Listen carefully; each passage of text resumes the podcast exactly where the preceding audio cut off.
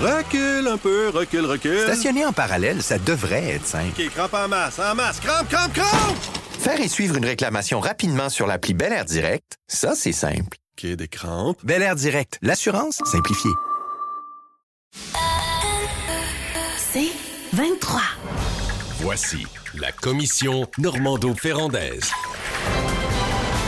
Alors, premier sujet pour les commissaires, la qualité des services ambulanciers au Québec. On a vu cette enquête menée par euh, le Journal de Montréal, TVA. 85% des villes de plus de 10 000 habitants qui euh, sont incapables, pour les cas d'urgence, d'offrir le service dans un délai qui est considéré par les experts comme souhaitable d'autour de 8 minutes. Alors, est-ce qu'on est si mal en point? Parce qu'on doit nationaliser l'ensemble des entreprises ambulancières du Québec? Ben, tout d'abord, j'ai envie de vous dire que ça fait plus de 20 ans qu'on conclut et qu'on crie à la nécessité de revoir les services préhospitaliers euh, d'urgence. Ce serait intéressant un jour qu'on finisse, euh, qu'on finisse par quitter le terrain des bonnes intentions pour celui des actions. Le gouvernement a adopté une politique en 2022, mais il se donne jusqu'en 2030 pour modifier, révolutionner la façon dont euh, sont organisés les services préhospitaliers d'urgence au Québec. Donc, j'ai l'impression qu'on va entendre encore quelques années. Tu réfères à cette autre enquête, Paul, puis euh, c'est- ces, drames que vivent plusieurs citoyens au Québec.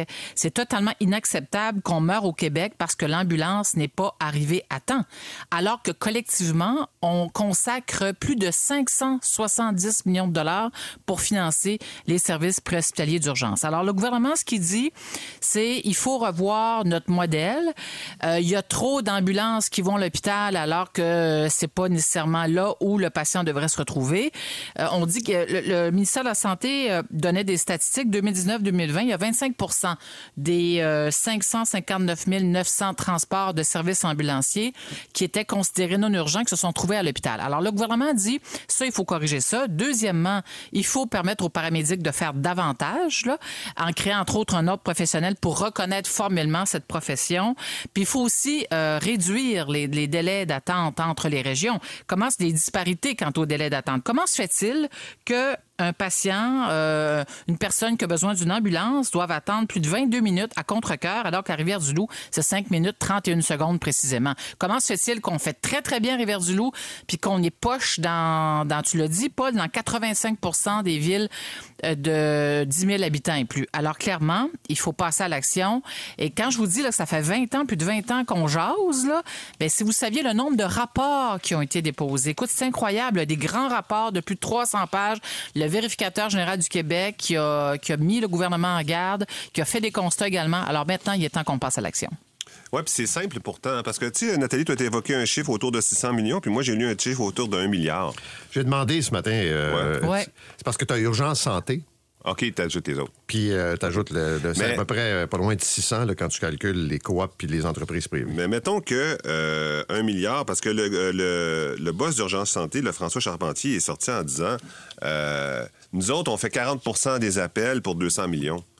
Ben, 40% des appels pour 200 millions, si t'étends ça à la province, ça donnerait 500 millions pour l'ensemble de la province, pas un milliard. Oui, mais tu crois de ça, toi? D'abord parce que c'est urgence santé, premièrement. Puis les délais, là, on le voit, l'urgence santé n'est pas à l'abri de ça pantoute. Non, non, là. non. Ils sont à découvert, ils sont... euh, puis- Oui, mais ce qu'il dit, c'est que ça nous coûte moins cher qu'ailleurs, ça se peut-tu? Non, moi, je Tu crois pas ça. OK, correct. Point suivant. Ben, là, mon point de vue, Point mais- suivant. Dans les solutions évoquées, pourquoi on les met pas en œuvre? Parce qu'elles sont relativement simples. hein. Les solutions évoquées, bon, premièrement, il parle de la nationalisation, c'est-à-dire qu'on cen- on concentre, il y a 53 entreprises. Je peux pas croire que si tu centralises les 53 entreprises, tu vas pas sauver un peu sur l'administration. Chacune de ces entreprises-là a, euh, a des frais d'administration, a, du, personnel pour la coordination des appels. Il y a 10 centres de communication. Là, il y a des gains à faire, c'est clair. Alors, les gains à faire, pourquoi on les fait pas? Mais moi, je pense que le gouvernement a peur de créer un groupe d'État qui va encore lui faire des revendications salariales. Je pense que c'est ça. Ils ont peur, comme c'était avec les CPE. Les CPE, rappelez-vous, pendant longtemps, on disait, si tu crées, euh, si tu nationalises l'ensemble des, des- euh, des services de garde, tu vas donner un pouvoir énorme aux employés. Puis ça va se traduire par des augmentations de salaire, tu vas perdre le contrôle. Les salaires sont quand même passés de 12 à 24, 25 dollars de l'heure. Donc, ça s'est produit. Alors, l'idée, ils ont peur que. Moi, je pense que c'est ça la peur numéro un. On veut pas créer un grand. Je pense qu'il y a une deuxième peur aussi qui est on veut pas enlever des entreprises en région. Pour faire une grosse entreprise nationale. C'est là, tu as 53 entreprises qui sont réparties un peu partout en région. Puis l'idée, là, tu dirais, ben, OK, euh, fermez boutique. Là, t'as, t'as boutique ouverte sur rue à, à Rouen, puis euh, à Rimouski, puis à, à Gaspé, vous fermez porte, euh, ça va devenir un centre. Puis le centre, il n'est pas obligé d'être à Montréal ni à Québec, là, tu peut être ailleurs. Mais, euh, ou même, il peut en avoir deux ou trois. Mais je pense que c'est ça l'autre crainte. Parce que, tu sais, il y a quand même des gains à aller chercher. Pourquoi ils vont pas aller chercher? Comme dit Nathalie, ça fait 20 ans qu'on parle des mêmes solutions. Un des gains, c'est cette Mais ce matin, je parlais avec euh, représentant syndical. Tu sais, on dit souvent Ouais. que les syndicats euh, sont négatifs et tout ça. C'était quelqu'un d'hyper positif. Le Bas-Saint-Laurent, c'est une des régions de Québec où ça marche le mieux. Et là, tu dis, mais pourquoi ça marche si bien que ça? D'abord, il y a une réalité, c'est qu'ils ont quand même, de- en termes de concentration de population, des, des centres, disons, moyens, mais donc facile, plus facile à desservir. Ils ont un nombre suffisant de véhicules, ce qui n'est pas le cas de toutes les régions du Québec. Et ils ont développé au fil du temps, appelons ça, euh, pour être clair, une forme de coopération avec d'autres intervenants. As-tu besoin d'une ambulance ou si je t'envoie une infirmière ou si je Ouais, te dis, ouais, tu ouais. comprends, d'autres types de Ben, services? ça, c'est ce qu'il faut faire. et l'autre élément, c'est qu'actuellement, puis à Montréal, là, c'est le cas, là, les civières puis les paramédics sont jamais dans les hôpitaux parce qu'il manque de place, puis le triage. Puis bon, Mais ce que tu évoques, là, il y a eu deux, il y a eu un plan en 2022, puis il y a eu des solutions, puis ça, ça faisait partie des solutions. Et le ministre Ouais. est supposé faire une annonce cette semaine. Ah oui. Ah oui? Oui, Ah, oui, bon? oui, oui. Alors, ça va être quoi, je ne sais pas. Parce que, ça pas là où ils l'ont fait, là, ils ont sauvé 50 de, de transport. Euh, là, tu as une infirmière qui rappelle le client en disant Oui, euh, euh, je vois que vous avez ça, vous avez ça, vous avez ça, on va regarder si c'est urgent ou pas urgent. Puis tu sais qu'il y a un élément dans la loi où l'ambulancier obligé, puis ça, c'est le syndicat, le syndicat de la région de Montréal qui me racontait ça, tu es obligé de donner le choix à la personne est-ce que tu veux que je t'amène en ambulance ou pas? Puis à l'hôpital de ton choix, bien souvent. Si Voilà. Tu peux avoir une discussion longue. Eux, ce qu'ils disent, c'est retirons cet élément de la loi. Nous, on va le juger s'il faut l'amener à l'hôpital ou pas. Et si je décide de ne pas l'amener à l'hôpital, je vais appeler l'hôpital, je prends le téléphone devant lui, j'appelle l'hôpital, je réserve sa place, mais il, il va en taxi. Puis je vais sauver beaucoup, beaucoup, beaucoup de temps pour ceux qui en ont vraiment besoin.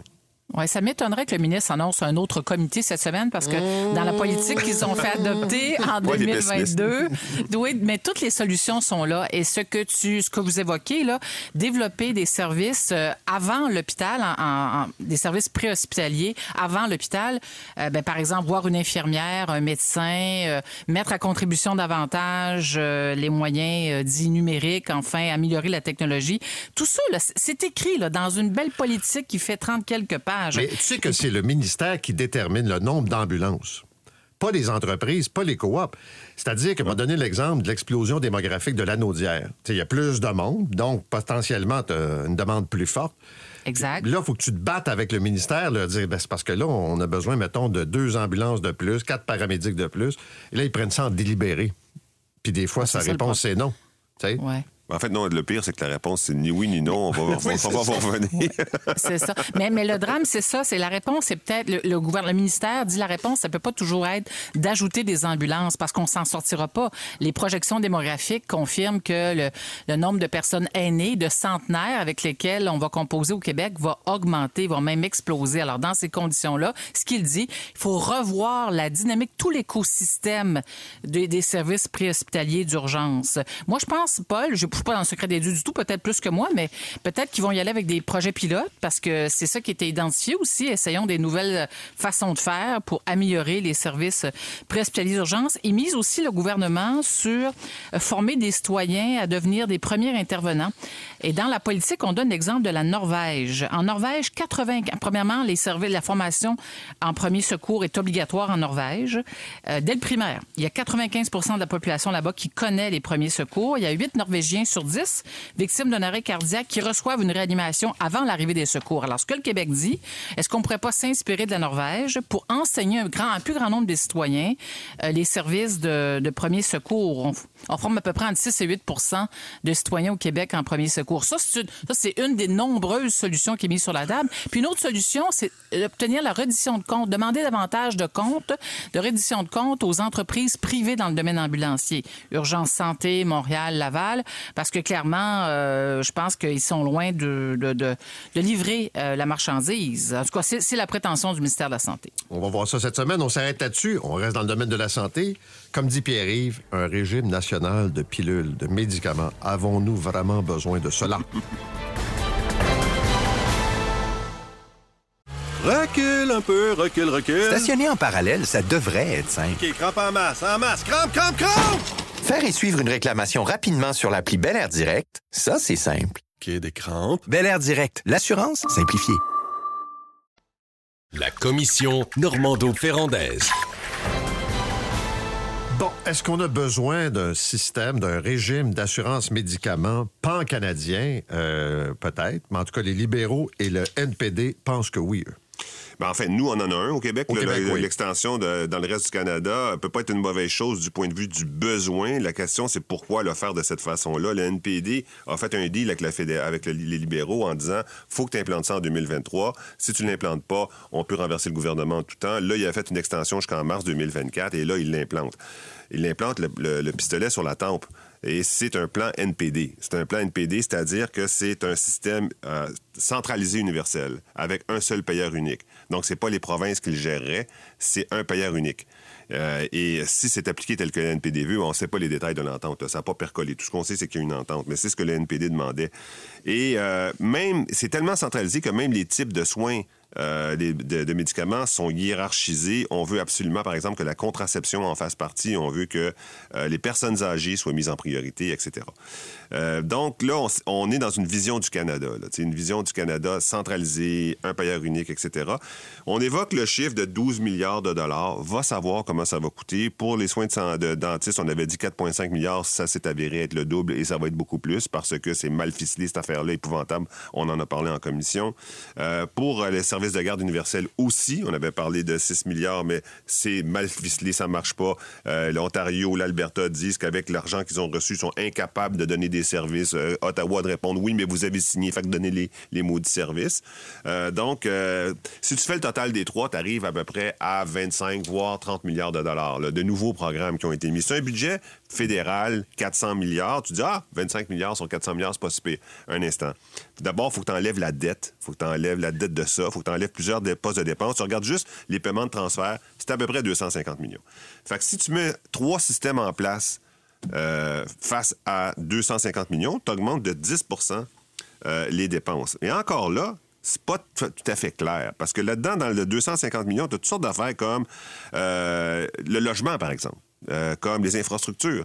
Tu peux pas dire, euh, peux pas dire on augmente. Il faut que tu regardes juste les vrais, vrais, vrais transferts. Les vrais, vrais, vrais transferts euh, sont beaucoup, beaucoup moins élevés que 250 millions.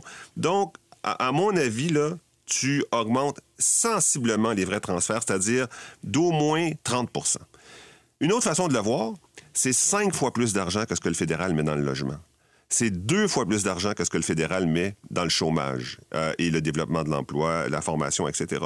C'est beaucoup, beaucoup, beaucoup d'argent et on le fait au moment où on prétend qu'on va ramener le déficit qu'on a fait blower pendant la, pandémie de 40 milliards de dollars, qu'on va le ramener à 4 milliards de dollars. Fait que pendant que tu dis je vais couper de 36 milliards de dollars mes dépenses, à coût d'un programme, mettons, sur, échelonné sur plusieurs années, tu viens d'ajouter 25 milliards. Vraisemblablement, il n'y a aucun maudit sens là-dedans. Nathalie. Ben, de vous- il ne faut pas, vous, euh, faut pas se demander pourquoi les, con- les conservateurs de Pierre Poilievre sont, euh, sont en avance. Le dernier NANOS leur confirme 40 des, des intentions de vote. S'il y avait une élection de matin, presque 41% alors que les libéraux Justin Trudeau récolteraient autour de 24 et le NPD 22% Écoutez, à Ottawa, la cour est pleine. là. la cour est pleine. Tu sais, le gouvernement se comporte comme si on avait le moyen de rouler en Mercedes, mais dans les faits, on a un budget pour se payer une tercelle. je veux dire, à un moment donné, c'est comme quand on dit la cour est pleine, là, ça a été mon premier réflexe. Je pense que ça a tous été notre réflexe, là, de dire, ben voyons donc, pas encore un autre programme pan-canadien.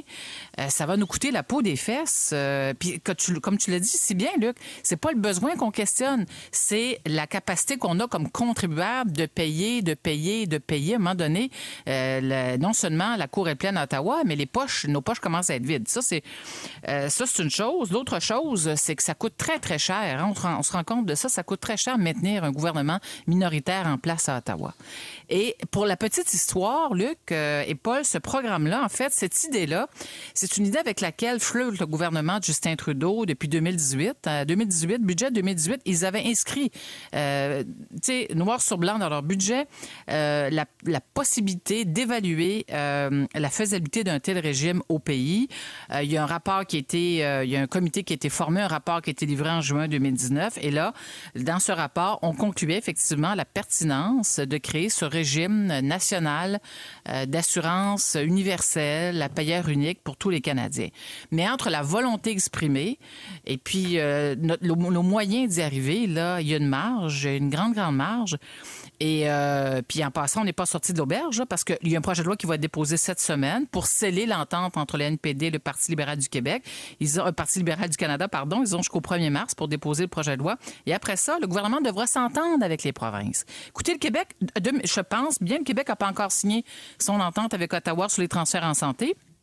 D'autres provinces l'ont fait. Puis là, on va dire, le, fédéral va dire aux provinces, écoutez, ben là, moi, je suis prêt à m'a- à m'asseoir avec vous pour voir comment on peut mettre ça en œuvre, un régime comme celui-là. Alors, vraiment, euh, puis que- quelles provinces euh, vont avoir, euh, que- quelles, objections vont formuler les provinces? Parce que d'autres provinces que le Québec ont un régime d'assurance publique, mais vraiment, celui du Québec, là, c'est celui le plus avantageux pour les contribuables. Alors, enfin, honnêtement, je comprends que le, fédéral et le NPD, là, sont motivés par très bonnes intentions. Puis c'est vrai qu'au Canada, il y a aucun, on estime qu'il y a un Canadien sur cinq qui ne peut pas acheter ses médicaments.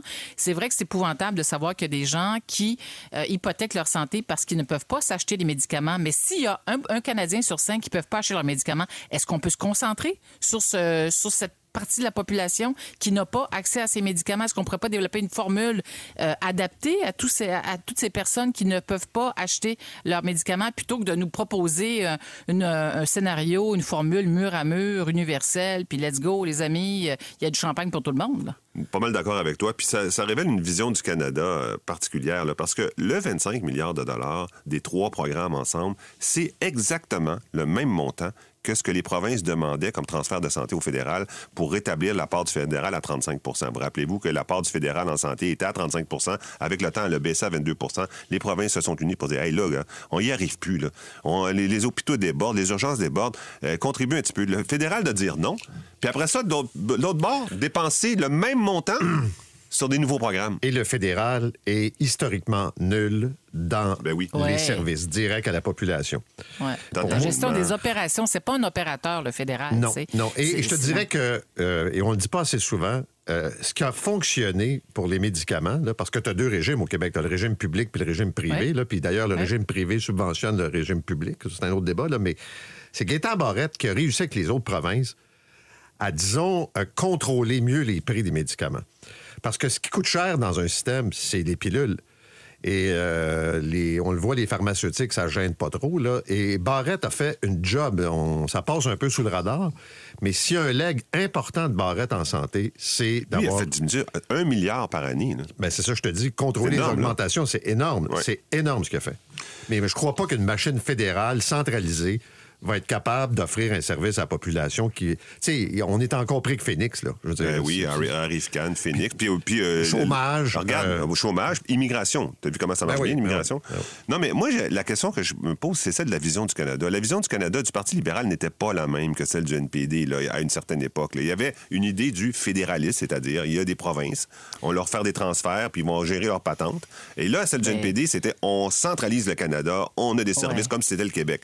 Et là, je- là le, le- le libéral se met à- au même diapason que le NPD. Puis, puis ce que plusieurs ont Ouais. dénoncé aussi, c'est euh, le, les- le, le fédéral qui s'immisce dans les transferts, dans les responsabilités, dans les compétences euh, des provinces, en particulier la santé. Euh, c'est une compétence que... au fédéral, certains diront que c'est une compétence partagée, mais on s'entend, là. Pour livrer les services sur le terrain, là, ça n'a rien à voir avec le fédéral. C'est 23. Recule un peu, recule, recule. Stationner en parallèle, ça devrait être simple. OK, crampe en masse, en masse. Crampe, crampe, crampe! Faire et suivre une réclamation rapidement sur l'appli Bel Air Direct, ça, c'est simple. OK, des crampes. Bel Air Direct, l'assurance simplifiée.